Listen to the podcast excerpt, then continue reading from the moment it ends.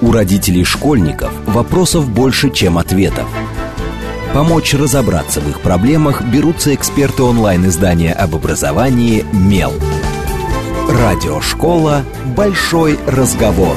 Программа предназначена для лиц старше 16 лет.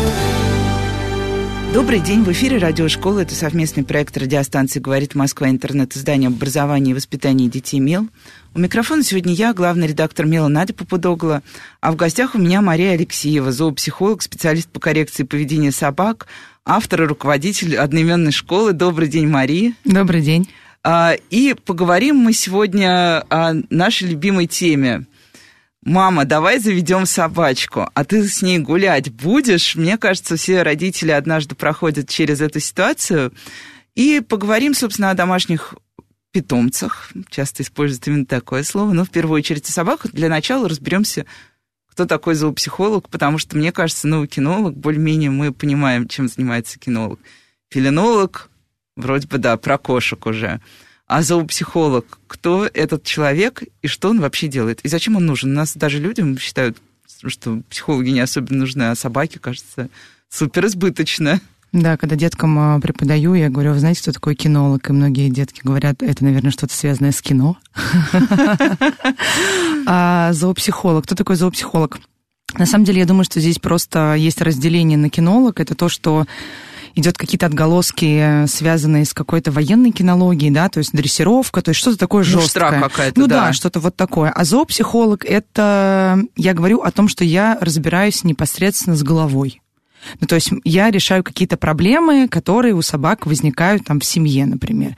То есть меня не сильно интересует дрессировка жесткая, там, чтобы собака ходила у ноги и не делала никогда никаких ошибок. Вот это меня не интересует. Мне интересует, чтобы собака вместе с людьми жила в комфорте и в гармонии.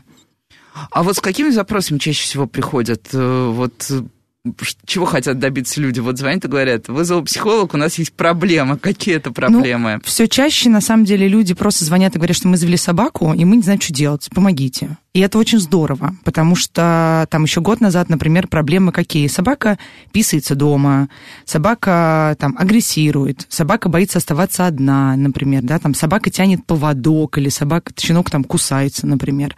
Вот, то есть уже когда какие-то проблемы есть. А вот сейчас, наоборот, все чаще, наверное, как с человеческими психологами, типа, завели, а что делать-то, расскажите.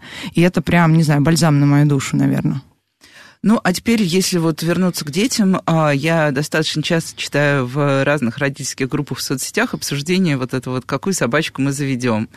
А есть э, э, прям какие-то собаки, породы собак, которые относят к детским, типа хорошие, ну вот то, что обычно пишут на сайтах э, разных питомников. Отличный компаньон, подойдет для семьи с детьми и так далее и тому подобное.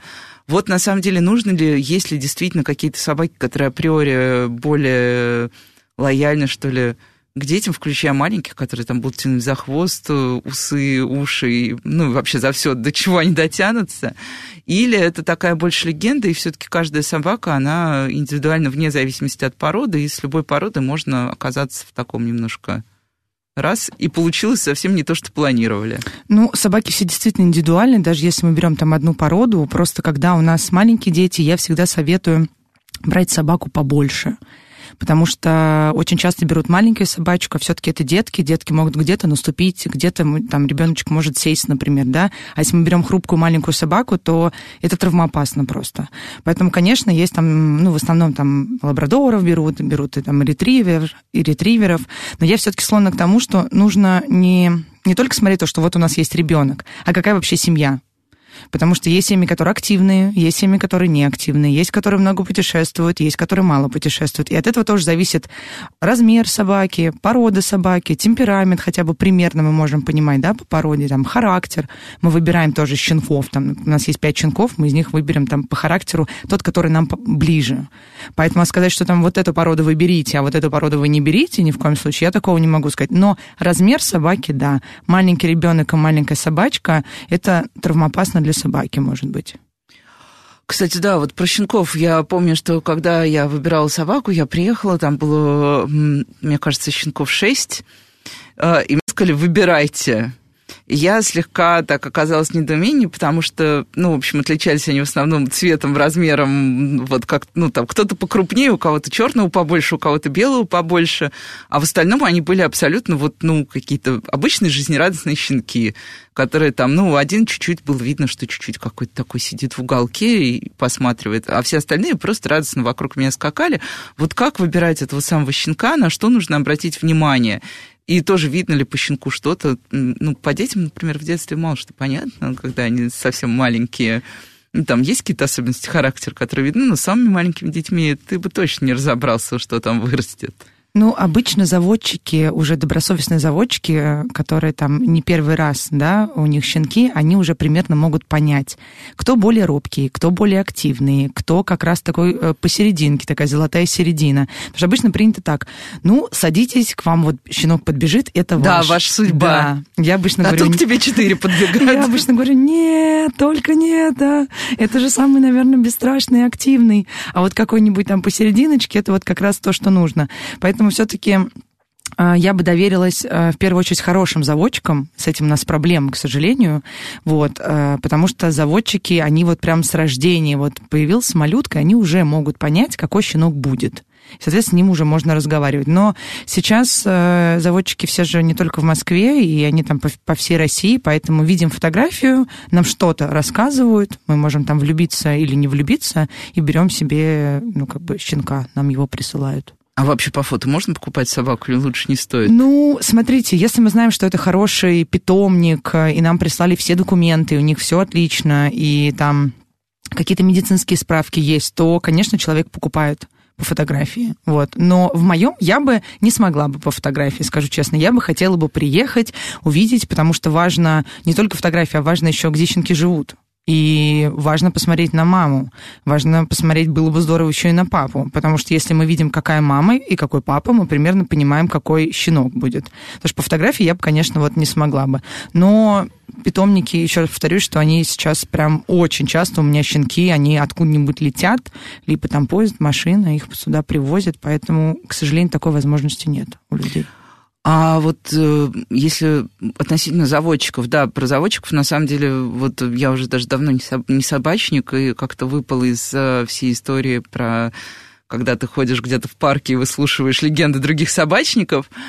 А, но тогда я помню, что было очень много вот этих разговоров, чистоплотный, нечистоплотный, как вообще понять, что ты общаешься, ну, с адекватным человеком, что он действительно заботится о своих собаках, потому что, ну да, очень много случаев, когда э, там, условно говоря, ты приезжаешь, вот те истории, которые мне рассказывали, ты приезжаешь, а там какой-то грязный загон, в этом грязном загоне куча собак, все они э, в разном, в разной степени там каких-то физических э, повреждений даже вплоть до этого. Вот что должен узнать человек о заводчике, а не только о собаке, если вот мы уже ну, отправились выбирать?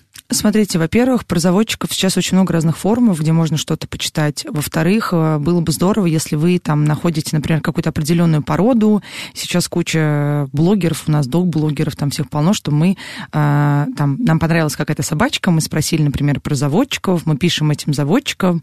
И что для меня важно, это когда заводчики предоставляют нам всю медицинскую документацию. У каждой породы есть свои заболевания, да, и, соответственно, есть тесты на эти заболевания генетические. Вот это было бы здорово проверять. И мы должны понимать, что заводчики, ну, все-таки это не совсем история с Авито, и это не дешевые щенки. То есть сейчас какая тенденция? Идет мода, например, на какую-то породу, да, сразу цена, ух, и все, щенки стоят космос. Да, мне рассказали, да. лабрапудель, как кажется, называется порода. А, лабрадудель, да, какие-то да, космические да. деньги. Да, да, да, да, да, вот. Но космических денег они тоже не могут стоить, потому что, ну, это же не может э, руководствоваться то, что вот модно, да, поэтому мы теперь вот такую сумму берем за щенка. Но и дешево тоже щенок не может стоить, потому что, адекватно говоря, э, чтобы мама была в хорошем состоянии, чтобы ее любили, чтобы холили, чтобы занимались, чтобы там э, медицина, ветеринар всегда был на связи, это недешево. Поэтому Поэтому щенок не может стоить дешево. Это тоже нужно понимать. Вот, есть там где-то какие-то там бракованные, там недокусы, еще что-то можно взять подешевле. Вот. Но в целом, я всегда говорю, не бойтесь задавать любые вопросы. Вот любые вопросы заводчик должен все рассказать, все показать. Если это где-то удаленно, значит полностью, чтобы прислали видео, где содержатся щенки, насколько, потому что иногда их содержат в маленьких вольерах. А, мы, а у нас квартира, а квартира огромная по сравнению с этим вольером, а щенок там не ходил никогда, да, или там э, есть такие заводчики, у которых 100-500 разных собак, ну, действительно. То есть где они живут? В квартире, в доме, а есть ли заболевания, а ходят ли они куда-то, а занимаются ли они чем-то, например. Вот, ну, все все, вот максимально все, даже если вам кажется, что это глупый вопрос. Но это не глупый вопрос. Ну и э, у нас, э, вот я думаю, те, кто живет в Москве, точно видели э, массу социальной рекламы «Не покупай, возьми из приюта». Э, и, если честно, я не очень много знаю людей, вот прям вот, хотя у меня в окружении, мне кажется, у друзей много собак э, живет, э, но так, чтобы люди брали из приюта, это, ну, вот для меня какая-то не, не, незаурядная история, скажем так. И когда ты начинаешь спрашивать, все люди говорят, ну, из приюта непонятно, кто она такая. Ну, мало того, что, как правило, это не щенок, а во-вторых, там все говорят, ну, это же уже собака травмированная, мы возьмем у нее там непонятно, как, как с ней заниматься, как она будет к ребенку относиться, двойной риск и так далее. Ну и плюс ко всему нет вот этого бэкграунда, то, что тебе могут они рассказать действительно. Вот э, э, все-таки, если речь идет о семьях с детьми, опять же, да и без детей какая разница на самом деле, вот какие есть подводные камни в собаках из приюта. Или их нет, и просто нужно озаботиться состоянием этой собаки и позаниматься. Если честно, я не сильно вижу большой разницы, потому что у меня, например, там одна собака старшая, да, она вот, я ее купила на рынке, в то время еще там заводчик никто не знал, и это просто кошмар и крах, вроде как у заводчиков. А второй пес у меня, он появился, собственно, от перекупщиков, он был взрослый, и он породистый, это был бигль, вот, но у него был просто кошмар в голове. И знать об этом я не знала и не узнала. Ну, то есть я узнала, когда вот все, он у меня дома, и тут начинается полный трендец.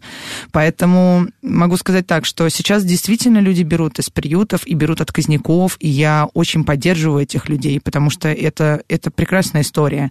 Мы всегда у волонтеров можем максимально просто узнать, что случилось. А если волонтеры не знают, ну, нашли собаку, например, да, мы ничего не можем узнать, то, по крайней мере, волонтер, который с ней живет, он хотя бы может что-то примерно рассказать. Опять же, не бойтесь просто гулять с этой собакой. Не бойтесь ни раз гулять, ни два, ни три. Может быть, потратите месяц на это. Нет в этом никакой проблемы. То есть не надо... Ну, к этому нужно относиться так, что не просто, ой, вот собачку возьмите, да, она будет счастлива.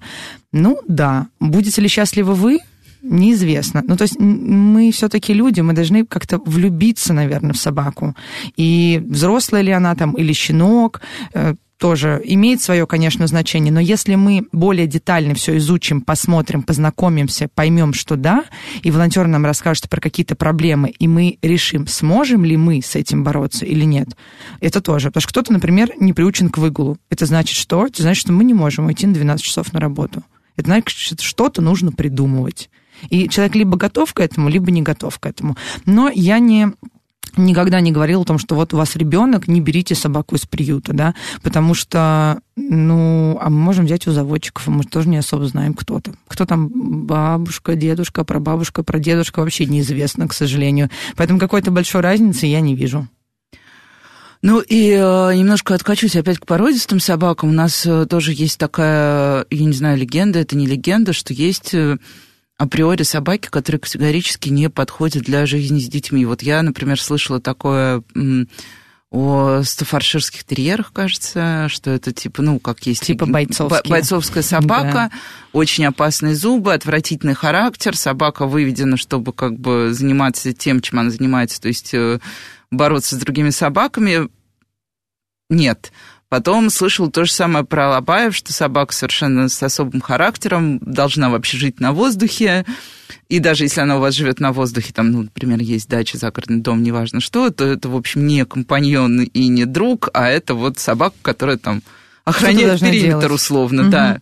Вот э, есть ли такие действительно какие-то особенности все-таки, которые нужно знать у, у пород, что несовместимо с детьми со спокойной жизнью никак, хотя дети это неспокойная жизнь, что уж там. Вот. Или, опять же, идем, смотрим и думаем. Ну, я могу точно сказать, что это миф. Это опять какие люди придумывали определенные глише. Во-первых, стафаршистский терьер. Ну, в первую очередь, он терьер. Йоркширский терьер тоже терьер. Ну, как бы, и Джек Рассел терьер тоже терьер. Я была маленькая, у меня у отца был стаффордширский терьер и были боксеры. Я обожаю эти собаки. Вообще, если честно, у меня есть и питбуль-терьеры, и у меня есть фаршистские терьеры клиенты. Они живут с детками. И если честно, вот они детей любят. И очень любят. Поэтому, а уж если мы говорим, например, с какими-нибудь врачами, педиатрами, то чаще всего а, обращаются к ним за помощью как раз э, владельцы маленьких собачек, а не крупных. Почему? Потому что, ну, ступили на лапку, конечно, собака, ну, как бы защитила. Поэтому нет, нет таких клише, как бойцовская порода, это, ну, то есть такой просто породы нет. Ну, это не знаю, это как-то странно.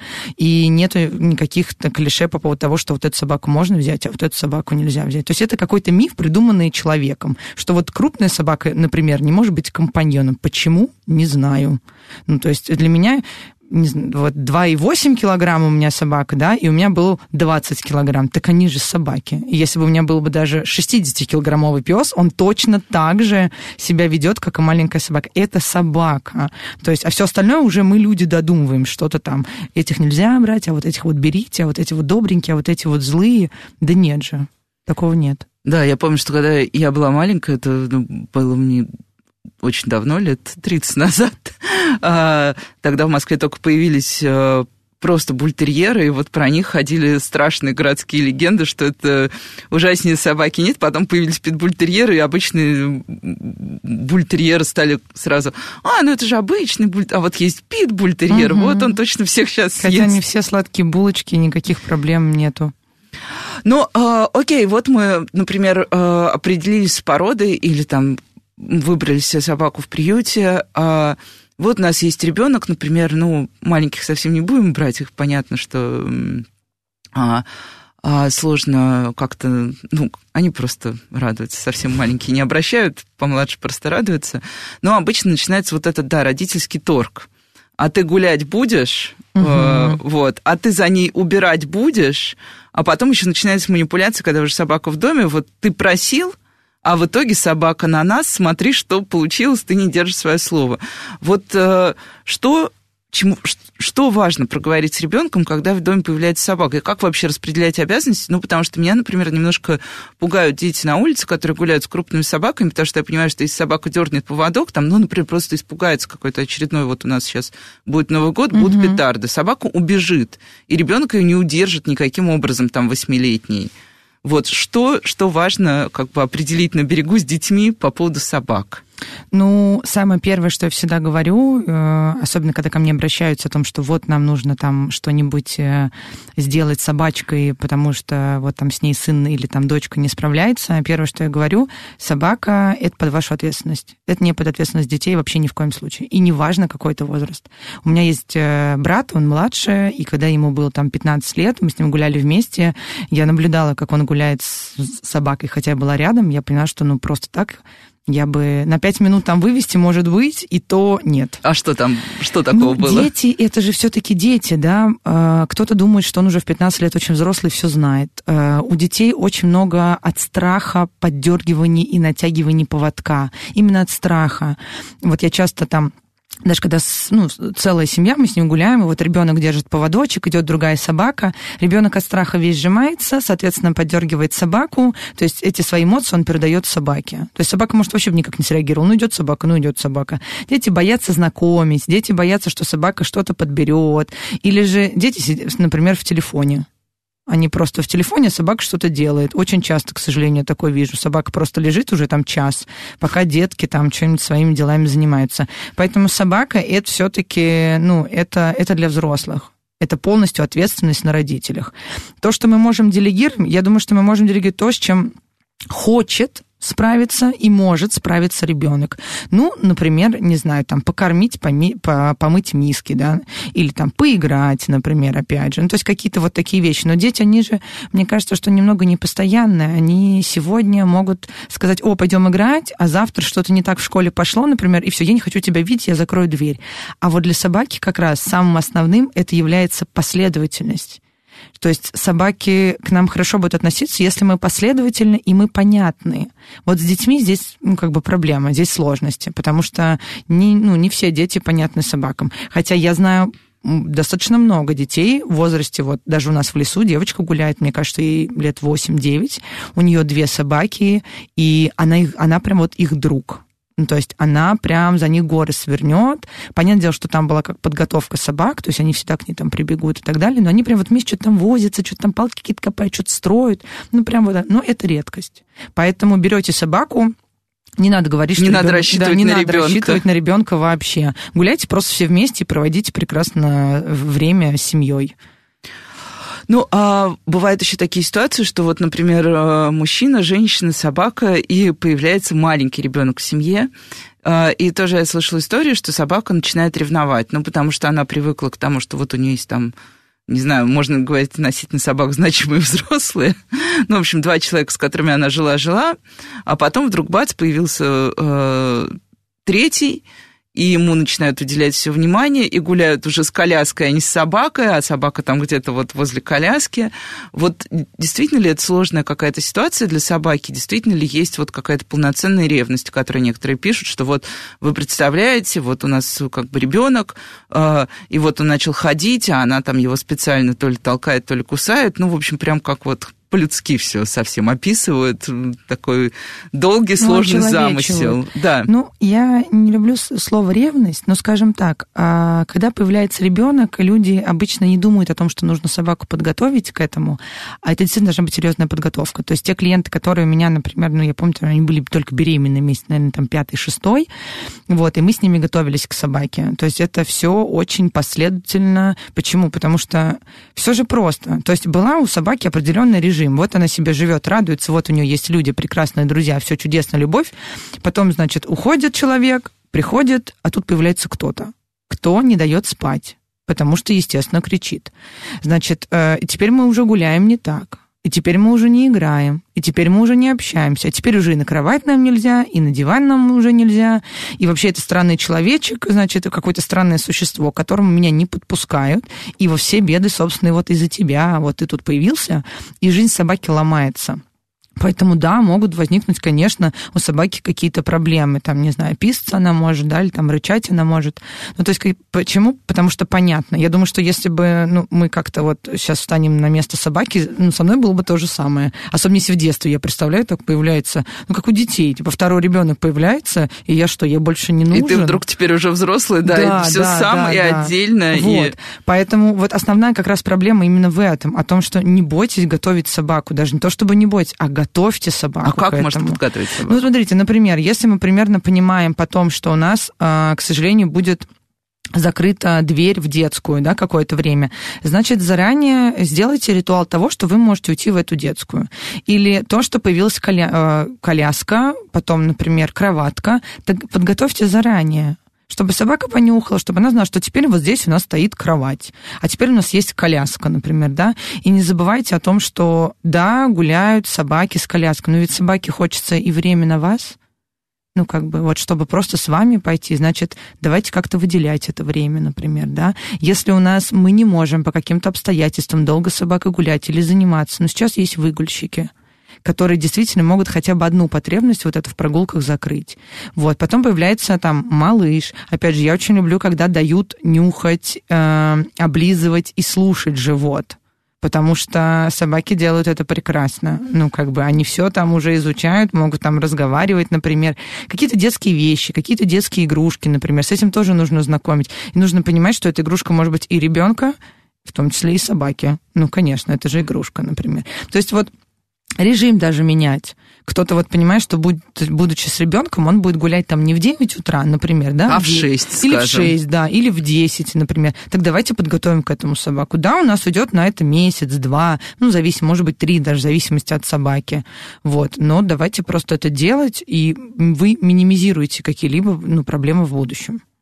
Да, я, кстати, наблюдала вот эту классическую историю, как когда появляется маленький ребенок, и, э, естественно, ребенок воспринимает игрушки собаки как свои игрушки, а собака воспринимает те же самые мячики и резиновые пищалки как свои игрушки, и начинается вот эта вот история. Ой-ой-ой, смотрите, это же собачья игрушка, а он ее в рот взял, все, все пропало. Тушите свет, и дальше, да, собаку ругают, уводят, ты играешь здесь, ты играешь здесь, и, в общем-то, никому не становится, мне кажется, от этого хорошо. Ну, отлично, значит, будем готовить не только самих себя, но и собак к детям. И сейчас мы прервемся на короткие новости, и сразу после этого продолжим говорить о собаках, семьях, детях, и как нам жить э, так, чтобы никому не было в итоге обидно и больно. С вами Радиошкола, не отключайтесь. У родителей школьников вопросов больше, чем ответов. Помочь разобраться в их проблемах берутся эксперты онлайн-издания об образовании «Мел». Радиошкола «Большой разговор». Добрый день. В эфире снова радиошкола. Это совместный проект радиостанции «Говорит Москва» интернет-издание образования и воспитания детей МЕЛ. У микрофона, как обычно, я, Надя Попудогла, главный редактор МЕЛа. А в гостях у меня Мария Алексеева, зоопсихолог, специалист по, по коррекции поведения собак, автор и руководитель одноименной школы. И мы говорим о том, к чему должна подготовиться, например, семья, если решает завести собаку, к чему нужно подготовить собаку, если вдруг в семье появляются дети, иногда это бывает и вдруг, но время на подготовку есть, а, и а, чему, собственно, мы должны научить детей, как и почему в отношениях с собаками. И вот здесь я немножко продолжу про прогулки, потому что я тоже не один раз видела ну, во-первых, как бы любая собака на улице всегда спор с поводком или без поводка. И тут наше общество делится на две группы. Одни говорят, что собака всегда на поводке, потому что даже маленькая собака может сильно укусить от страха, там, неважно, по любой причине. Вот. Другие говорят, что, ну, что, вот, собаки же должны бегать, э, прыгать. И плюс ко всему я вижу, что когда, например, гуляют дети, если там речь идет, опять же, о какой-то более-менее крупной собаке, то появляются вот эти вот строгие ошейники какие-то, ну, с, в общем, какие-то сложные ошейники, очевидно, для того, чтобы как-то проще было собаку сдерживать. Вот поводок без поводка, ошейник, какая вообще? Я помню, что когда, а, например, давным-давно я заводила собаку, мне сказали, ни в коем случае не гуляйте с ней на рулетке, Потому что собака должна понимать расстояние от человека, а рулетка типа сбивает ей вот это вот безопасное, ну, понимание безопасного расстояния. Вот, в общем, про прогулки немножко. Ну, говоря про амуницию, я против любой амуниции, которая приносит дискомфорт и боль. Я против э, строгих ошейников, удавок, и шоу, мартингейлов э, и прочего. Я не работаю вообще с такой амуницией. Я работаю с анатомически правильными шлейками. Это то, что собаке комфортно, то, что человеку комфортно. И даже если у вас большая собака, которая весит больше вас, специально подобранная шлейка с передним кольцом и коннектором, и у вас нет никаких проблем. У нас есть даже амортизаторы, которые минимизируют, например, травмы, пока это, ну, там, реактивная, например, собачка, да, которая может там дернуть. Вот. А, рулетка, да, рулетка зло для меня, я с ними тоже не работаю. Но не потому, что там какая-то дистанция, а просто потому, что, во-первых, рулетка имеет это всем известный щелчок. Люди на рулетках не общаются с своими собаками, потому что они знают, что у них есть этот щелчок. Вот, и рулетка — это то, через что я не чувствую собаку. Есть обычный поводок, минимум это 3 метра, идеал это 5 метров, ну, в городе 3 метра, 5 метров это, конечно, это сложно, просто не все ну, на да, это да, готовы, да. да. Это обычный поводочек, через который я чувствую свою собаку, и вплоть до того, что, ну, я не знаю, чуть-чуть мы подвинули поводок, собака идет направо, и собака идет налево. Собакам действительно нужна свобода, собакам действительно нужно доверие. То есть я доверяю своей собаке, я ее отпускаю без поводка. Но это в условиях э, тех мест, где нет поблизости дорог, машин, людей и прочего. Ну, то есть мы все-таки живем в социуме. Если я в городе, то это поводочек. Почему? Потому что, ну, это же собака. Это не потому, что кто-то злой, кто-то укусит. Ну вот голубь, вот у собаки перегруз, например. Она просто перегрузилась от того, что жизнь в городе стресс, тут что-то машины вжу, вжу, вжу, вжу, вжу. Я такая, о, побегу-ка я за голубем, чтобы расслабиться. Вот, например. А если мы гуляем в лесу, понятное дело, что там подростки, они могут нас не слышать, у них бананы в ушах, что совершенно оправдано. Вот, э, тогда там более длинный поводок. Но в целом нужно начинать доверять своей собаке и в безопасных местах отпускать. Опять же, если мы понимаем, что ну, собака, например, не может чего-то испугаться и убежать. То есть, если вот такие случаи, то я говорю, гуляйте пока на поводочке. Или если собака ваша там боится других собак, из-за чего она там агрессирует, пока гуляйте на поводочке. Ну, вот вначале вы говорили, что вот вы не занимаетесь такой суровой муштрой, вот это uh-huh. все сидеть к ноге, лежать, uh-huh. пошел, ну, там какие-то... Ай, фас, вот, кажется, вот перебрала классическую четверку из того, что помню. А, но чему-то же нужно учить собак. Вот есть, ну, как бы просто даже вот с точки зрения Развитие. того... Так. С точки... Не, безусловно. Я не говорю к тому, что я не учу. Конечно, у нас есть команды для города, которые да, там вот есть. я чему да, нужно научить? Да, есть там команда ко мне, есть команда рядом, да, какие-то там не подбор, например, там то же самое, там выдержка, например, нам иногда нужно посидеть просто. Но я к тому, что для меня это не так э, страшно, если собака на второй раз подбежала ко мне да, вот команда стоп, например, нужна, чтобы собака там останавливалась. Но трюки, я учу трюки, я люблю трюки, я люблю поисковые игры, потому что это развивает собаку. Например?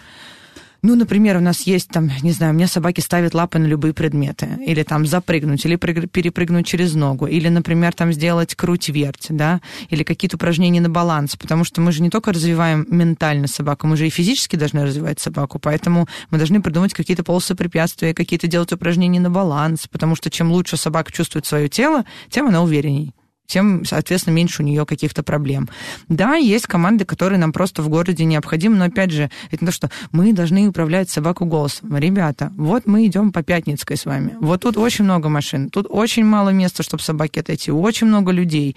Ну, а собака просто физически не может слышать. Вот сейчас, чтобы она прошла рядом с нами у ноги. Здесь много всего. Это стресс.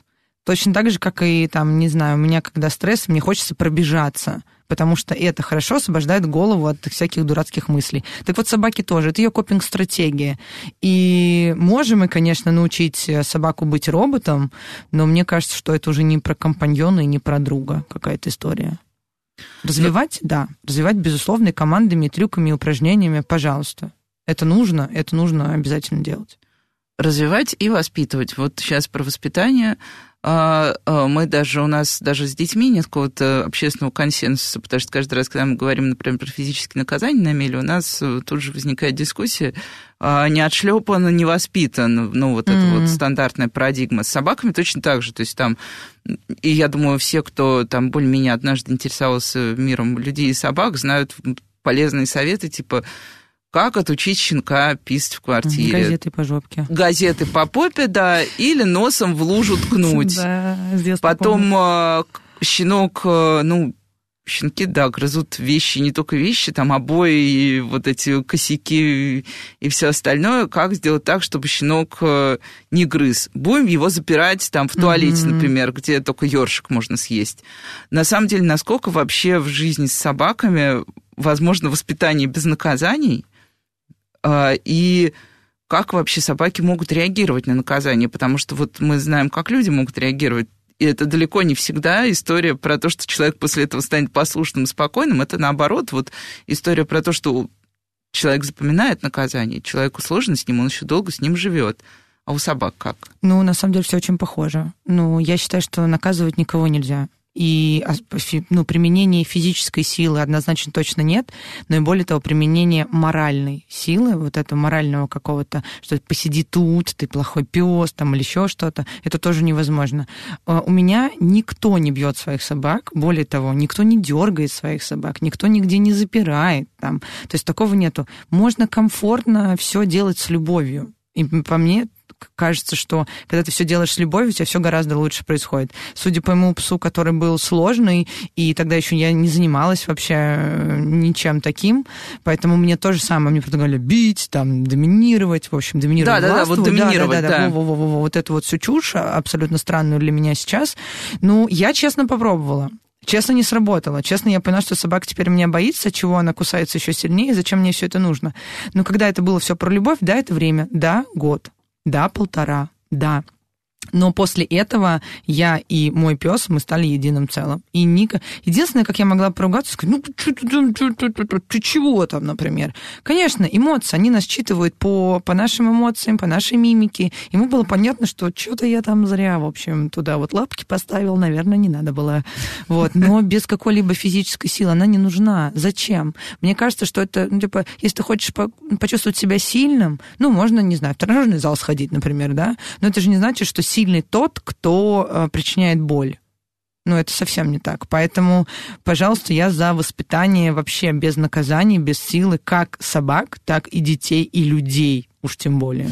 Ну, то есть, как бы, ну, а как вообще воспитывать щенка? Вот есть ли какая-то история про воспитание щенка именно? Вот что мы должны с ним сделать? Вот он появился. С ребенком нам более-менее понятно. Мы стараемся там своим примером, но собаку своим примером сложнее воспитывать, наверное, или ну, вообще собаки э, суперсоциальные ребята, поэтому на самом деле они смотрят на нас. Вот у нас появился щенок. Что мы делаем? Э, ну, во-первых, мы понимаем, что щенок может что-то сгрызть, щенок может где-то там написать или еще что-то, и мы просто принимаем этот момент, потому что он маленький, еще пока ничего не умеет. Вот, и принимаем тот момент, что собака это не человек, это вообще другой мир, и мы тоже много читаем, много там какой-то хоро- хорошей литературы, что тоже с этим у нас есть сложности. Вот, э, как-то анализируем. Вот мы все прощаем, мы не наказываем, мы просто наблюдаем за щенком, как он растет, и чему-то учим его, что, ну, например, э, что не нужно попрошайничать и не нужно меня копать, кричать и кусать в тот момент, когда я кушаю. Э, щенок очень быстро поймет, что когда он просто находится рядом, и он спокоен, если я ему дам кусочек чего-нибудь, он очень быстро поймет это, что, ага, надо, мне просто нужно быть вот тут рядышком, не орать, не пищать и не копать, и я получу кусок сыра. Классно, я буду это делать. Вот. Да, щенка-то мы по максимуму стараемся развивать. Вот как с, с детьми мы же развиваем мелкую моторику, там что-то, что-то лепим, что-то рисуем. Со щенками точно так же. Интерактивные игры, какие-то придумываем полосы препятствия. Здесь давай сделаем, здесь давай сделаем. Следим за сном. То есть мне кажется, в этом плане очень все похоже. То есть мы просто смотрим, как щенок растет, и потихонечку, причем к определенным ритуалам. У нас есть ритуалы, и собаки любят эти ритуалы, какие-то наши традиции. Что мы сегодня там все вместе, например, сидим, не знаю, кушаем на диване. Ты не пристаешь, получаешь кусочек. Вот ты молодец. Ну и немножко вот вспомнила в связи с доминированием, тоже, опять же, легенда или не легенда. А обычно, когда говорят о собаках, э, любят говорить, что собака стайное животное, в стае всегда есть вожак, поэтому собака всегда выбирает в семье кого-то главного, кто для нее такой прям авторитет, авторитет, а все остальные там, ну, по нисходящей идут, в общем. Э, есть ли действительно какая-то история про вот это, про то, что собака сильнее привязывается к одному члену семьи, и история ли это с вожаком стаи, или это просто вот история про привязанность, естественно, вполне. Если мне кто-то нравится, я к нему привязываюсь, мне с ним хорошо. Ну, история про вожака стаи, это достаточно странная, потому что я не представляю, как собака может э, доминировать над человеком с учетом того, что абсолютно все решает человек. Человек решает, где жить, где спать, что есть, когда приходить обследование, где гулять, с кем общаться, с кем... Ну, то есть вы решаете все. Как тут собака может доминировать, вообще непонятно мне. Вот. То, что собака выбирает себе какого-то человека как лидер, я могу сказать точно, я лидер для своей собаки. Почему? Не потому, что я доминирую, а потому что собака точно уверена, что со мной, первое, безопасно, то, что я никогда не сделаю того, что ей не нравится. Вот, э, я всегда ее пойму, я всегда ей помогу, вот, поэтому, ну, то есть я понимаю, что я лидер, и она меня за это очень любит. И понятен тот, кто более последователен. Вот, наверное. Когда говорят, что ой, вот у меня там слушается, а вот кого-нибудь не слушается. Так давайте просто сравним, как вы гуляете. Вы же и гуляете по-разному, и собака подстраивается. Обычно говорят так, ой, ну вот у них чисто мужская прогулка, там вот они просто ходят по лесу, там что-нибудь делают, а вот со мной мы там трюки учим, ну да, так а почему нет? Если с вами собаке интересно учить что-то, да, например, с вашим партнером собаке интересно просто гулять, так почему бы нет? Это не говорит о том, что кого-то собака любит там сильнее вы будете более понятны для собаки, если вы будете последовательны. Вот это важная история очень. В общем, ритуалы последовательности доверия, примерно все как Любовь. в жизни с детьми. Да, да, да. Ну, а есть еще ну, все-таки истории, когда что-то идет не по плану, и вот с чем чаще всего при... люди приходят, вот именно не с запросом воспитать, ну, помочь как бы подготовиться, воспитать, а с запросами какими-то такими, вот у нас есть проблема, решить ее. Вот что это, как правило, за проблема? Ну, обычно, да, мне кажется, там собака вряд ли начинает беспричинно кусаться. Никогда Или не вряд начинает. ли собака начинает без причины всего бояться, и тоже там она три года не писала ни разу дома, угу. а тут вдруг раз, и, угу. ну, даже не раз, а два, три, четыре, и вот с чем чаще всего люди приходят? С Собака болью? начала писать дома. Собака плохо начала оставаться одна. Собака, ну, сейчас начала там агрессировать. Ну, и какие-то банальные там собака подбирает или тянет поводок. Ну, то есть какие-то вот такие. Наверное, это вот основное, то, что чаще, с чем чаще всего я сталкиваюсь. И как вот дальше с этим работать? Что, что, что? Нужно, как вы говорите, с хозяевами, узнаете, что изменилось? И как вообще с собакой? Ну, человек, понятно, человек может объяснить, а собака, как вот с ней поговорить? Ну, первостепенно всегда, когда мне пишут о каких-то проблемах, я говорю о том, что вы идете к ветеринару и проверяете здоровье. Потому что собака писает дома очень часто. Это, я не знаю, в 78, даже, может, 90% на самом деле связано просто с э, проблемами мочеполовой системы. Вот и все. Оно решается тогда, когда собака полностью здорова. С агрессией, собственно, точно так же. Мы идем к врачу, потому что, может быть, у собаки что-то болит. Она вам об этом не скажет, вы это не замечаете. И она такая, ну, все, вот теперь вот болит так, что сейчас я буду делать, да. А, там собака чего-то испугалась, там салюта, например, ее испугали, да, вот сейчас э, обострение будет. А, первоначально идем к врачу, врач подтверждает, что у нас собака все хорошо, она полностью здорова, а дальше мы садимся, я начинаю узнавать, узнавать абсолютно все. То есть когда появилась собака, в каком возрасте, а кто мама, а кто папа, что знаете, что не знаете, что было, какие были заболевания, что кормите, что делаете, сколько собака спит, а сколько собака гуляет, а во что вы играете, все, все, все, все, все. То есть полностью узнаю режим, а потом понимаю, что, где, как, потому что собака, у которой закрыты все потребности, а это все с ней будет хорошо. Если где-то потребность какая-то не закрыта или что-то в режиме изменилось, там, не знаю, переезд, например, да, или иногда мы такие думаем, да у нас ничего не случилось. Я говорю, да как же у вас ничего не случилось? Смотрите, у вас там целую неделю жили гости. Это же стресс? Конечно, стресс. Вот, там, например, пришли гости, и там бабушка приехала, бабушка сказала, что на диване сидеть нельзя. Стресс и для собаки. стали гонять. И собаку да. стали гонять. Стресс, стресс. Может ли она от этого писаться? Конечно. Потому что, ну, как бы, как ей еще сказать, что, ребят, что-то не так, вот здесь, вот смотрите, я жила так, а теперь вот так. То есть иногда мы просто люди, ну, мне кажется, у нас у самих столько стресса, что мы такие, а, это не стресс, это вообще все фигня какая-то. Шум, Обычная наша да, жизнь. шум в городе, да нет, тут не шумно. Я говорю, нет, ребята, очень шумно. Вот. А собаки, которые живут в городе, это вообще это вообще постоянный стресс, потому что, ну, они же чувствуют гораздо лучше, чем мы, и запахи, и шумы, и все, и видят гораздо. Ну, то есть вот, кстати, и вот они в этом во всем живут 24 часа на 7, по сути, и сколько нужно сил, чтобы эту информацию переваривать? Много. Поэтому что-то где-то может иногда слететь, и нам нужно в этом разбираться. Ну вот, кстати, еще такая типовая история про жизнь семей э, с собаками, что почему люди не заводят собак? Ну, часто, даже когда хотят. Первое это прогулки, потому что Мгм. еще летом, ладно, а вот это вот я помню, это подъем в 7 утра зимой, когда у меня был прекрасный момент, когда у меня было ребенку там пару месяцев и собака, и вот надо было ребенка в комбинезон, в коляску, собаку, и мы выходили. У меня собака не очень любила гулять, когда холодно и мокро, мы выходили, она быстро делала все свои дела, и так на меня смотрела и говорила, может, домой? А я говорю, нет, мы уже вышли, я уже ребенка в комбинезон запихнула, будем гулять, дорогая. В общем, да, не очень гуманно. Но да, первое это гулять, и второе, что вот появилась собака, никуда не поедешь. А, Я имею в виду в отпуск. Сейчас есть, как бы помимо выгульщиков, есть разного рода гостиницы для собак. но я- да, но я знаю, что люди боятся отдавать собаку, и не только потому, что они боятся, что там, ну, не накормят, Мгм. не погуляют и так далее, а еще потому, что вот мы уезжаем на три недели, а собака, ты же не скажешь, я вернусь через три недели. А собака все эти три недели ждет, переживает, волнуется и так далее. Вот насколько это стрессовая ситуация и как ее обходить? Ну, во-первых, мне кажется, что сейчас очень многие с собаками на самом деле путешествуют, потому что, слава богу, все-таки у нас больше становится каких-то там dog-friendly мест, уж, ну и по России даже, и сколько у меня сейчас э, путешествует вообще по, по- по всему миру с собаками.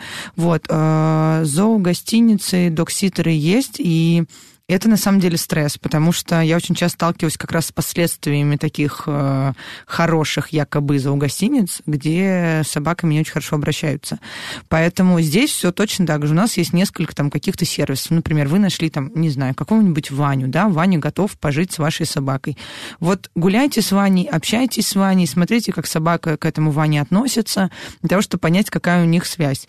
И да, да, стресс. Я оставляла свою собаку там у проверенной женщины, и все было прекрасно. Да, для него это стресс, но потом он как-то вот уже адаптируется к, к новому месту, и все в целом хорошо. Но максимально я пыталась всегда быть с собакой везде. Ну, потому что, да, для меня это, конечно, ну, мне страшно. Я, мне не хочется даже, ну, как-то, я не знаю, это же член семьи, что я буду оставлять? Ну, тут, да, не будем вспоминать печальные истории недавних перевозок собак э, на самолетах. Там было много за последнее время скандалов, связанных с э, тем, как, в общем, с ними обращались, но в целом, ладно, в машине, да, собака окей, но вот лететь, когда собаку нужно сдавать, вот меня это всегда останавливало, потому что раньше еще были жестче нормы, сейчас угу. собаки определенного размера уже могут лететь в салоне, а, но если это крупная собака, то это однозначно контейнер, погрузка-загрузка, угу. вот тут как быть? Я знаю, что очень многие, кто, ну, кто летает с собаками, например, те, кто надолго уезжает действительно из города, они прям грузят собак э, какими-то седативными препаратами, ну, там, по согласованию с ветеринаром, разумеется, так, чтобы собака все это время там, ну, в общем, была в каком-то таком полусне. А вот что это ли не стресс и, ну, как тут быть тоже? Смотрите, у меня у друзей собака, которая постоянно с ними мотается в Сочи, э, абсолютно комфортно. Она привыкла к своей переноске, к своему домику. Да, это стресс, но не улетает надолго, поэтому тут как бы лучше быть, э, побыть немножечко пережить Лучше два часа, да, чем два да, месяца. Да, да, чем два месяца. Я надолго так никогда не уезжала если я куда-то лечу, куда не могу, к сожалению, взять собаку, то это какое-то короткое время, вот, и это проверенные люди. Это действительно, не знаю, когда у меня друзья там раз оставляли у меня собаку, собака кайфовала. Мы с ней, потому что мы знаем с детства, и собака довольная, и я довольная, и как бы там отчет отправляю человеку, говорю, что вот смотри, мы тут играем, мы тут, мы тут все делаем. И опять же, я тогда живу по режиму этой собаки. Ну, то есть стараюсь все-таки. Если там у нее прогулочка немножко позже, чем у моих, ну, значит, я там выйду два раза, например. Ну, я так понимаю, что если нужно часто куда-то уезжать, то лучше все-таки оставлять собаку более-менее с одним человеком, то есть не ротировать да. бесконечно. Да, так, так и делают сейчас. То есть сейчас вот эти вот на порталах, например, там есть этот Ваня, и вот у меня действительно уже 2, 3, 4 года некоторые оставляют с одним и тем же, да, потому что, по сути, это, это няня для собаки становится тоже членом семьи. Угу. Вот, и все это, ну, минимизирует, конечно, стресс. Ну и сейчас вернемся к детям немножко. А, тоже типовая ситуация на прогулке. Например, вот э, идет человек с собакой, собака остановилась, идет ребенок. Э, дети, как правило, любят собак, даже когда у них uh-huh. нет собак. А, ну и, и просто интересно, любопытно. Кошку не так-то просто поймать, погладить, а собака вот она стоит. И дальше начинается. Хозяин говорит, о, да, иди почеши, она у меня добрая. Или, ой, заберите скорее ребенка, потому что сейчас, не дай бог, что случится. Вот как собаки вообще реагируют на незнакомых, и можно действительно разрешать, э, даже если ты уверен в своей собаке, чтобы чужие люди ее там, ну, даже взрослые, пусть не дети, трогали, гладили, чесали и все остальное? Или все-таки лучше таких избегать ситуаций? Ну, смотрите, мне, ну, я вообще не сторонник того, чтобы моих собак гладили незнакомые люди, скажу честно. То есть, да, мои собаки работали на моей детской школе, они работали с детками, но Главное, что как раз я детей учу, что если у нас есть рядом собака, это не значит, что мы будем гладить. Мы можем смотреть, восторгаться ей, говорить, какая она классная и прекрасная, вот, но как бы не надо ее сразу гладить. Тут все зависит от собаки. Потому что если хозяин действительно знает свою собаку, вот я знаю, моим собакам это неприятно. Соответственно, можно погладить, я говорю нет. Вот. А когда мы, я работала с детьми, тогда у меня пес, ну, я знала, что он, э, ну, ему просто нужно немножечко как бы потерпеть, вот, но он абсолютно комфортно давал гладить спину. Я говорю, да, можете погладить, но вот спинку. Все говорили, хорошо. Это там буквально там раз-два, да, и все. Вот. Поэтому тут нужно действительно знать свою собаку. Собакам это не очень нравится, особенно когда дети пытаются там по голове погладить. Собаке вообще неприятно, когда гладят по голове чужие люди. Какой-то незнакомый там, не знаю, ребенок. Почему? Ну, потому что это им не свойственно. Опасность? Ну, это просто, ну, даже не то чтобы опасность. Собаки же не приматы, у них же нет такого понятия, как объятие, да, там, какие-то поцелуйчики постоянные там или еще что-то. Собака это все-таки немножко другое. Поэтому, то есть тут какое-то незнакомое, значит, существо что-то там рукой ко мне подносит. Что мне с этим делать, непонятно. Поэтому я все-таки говорю близкие, да, знакомые, да, там дети, например, есть, которые, ну, каждый день, я не знаю, вы видите этих детей, они уже как будто бы знакомы ваши, да, там, может быть, дети у вас вместе куда-то там в школу ходят. Это другое дело. Но просто вот так вот на улице, я бы еще сказала, что тут родителям важно говорить э, не то, что собака злая, убери ручку, а что просто там собачку не нужно трогать, ей это не нравится. Чтобы у детей не возникало того, что все собаки злые. Ну и да, чтобы дети понимали, что собаки mm-hmm. тоже, в общем, живые, им тоже бывает, что что-то нравится, а что-то, что не нравится, нет, как да. и нам всем. И у нас прямо остается одна минута. А, короткий совет родителям, которые вот завтра собираются а, ехать за собакой. Что нужно помнить, важно помнить, ну, помимо вот всего, что мы проговорили, вопросы заводчику, здоровья, воспитания, что еще можно было бы добавить? Я думаю, что главное помнить о том, что собака это не человек, и, и это совершенно другое, и нам нужно максимально хорошо понимать свою собаку. Соответственно, изучать ее поведение, ну, как бы смотреть по ее телу. Если вы будете видеть и знать свою собаку, у вас не будет никаких проблем. Это правда. Все, замечательный финал. Спасибо большое и спасибо всем, кто нас слушал. С вами была Радиошкола. До встречи на следующей неделе.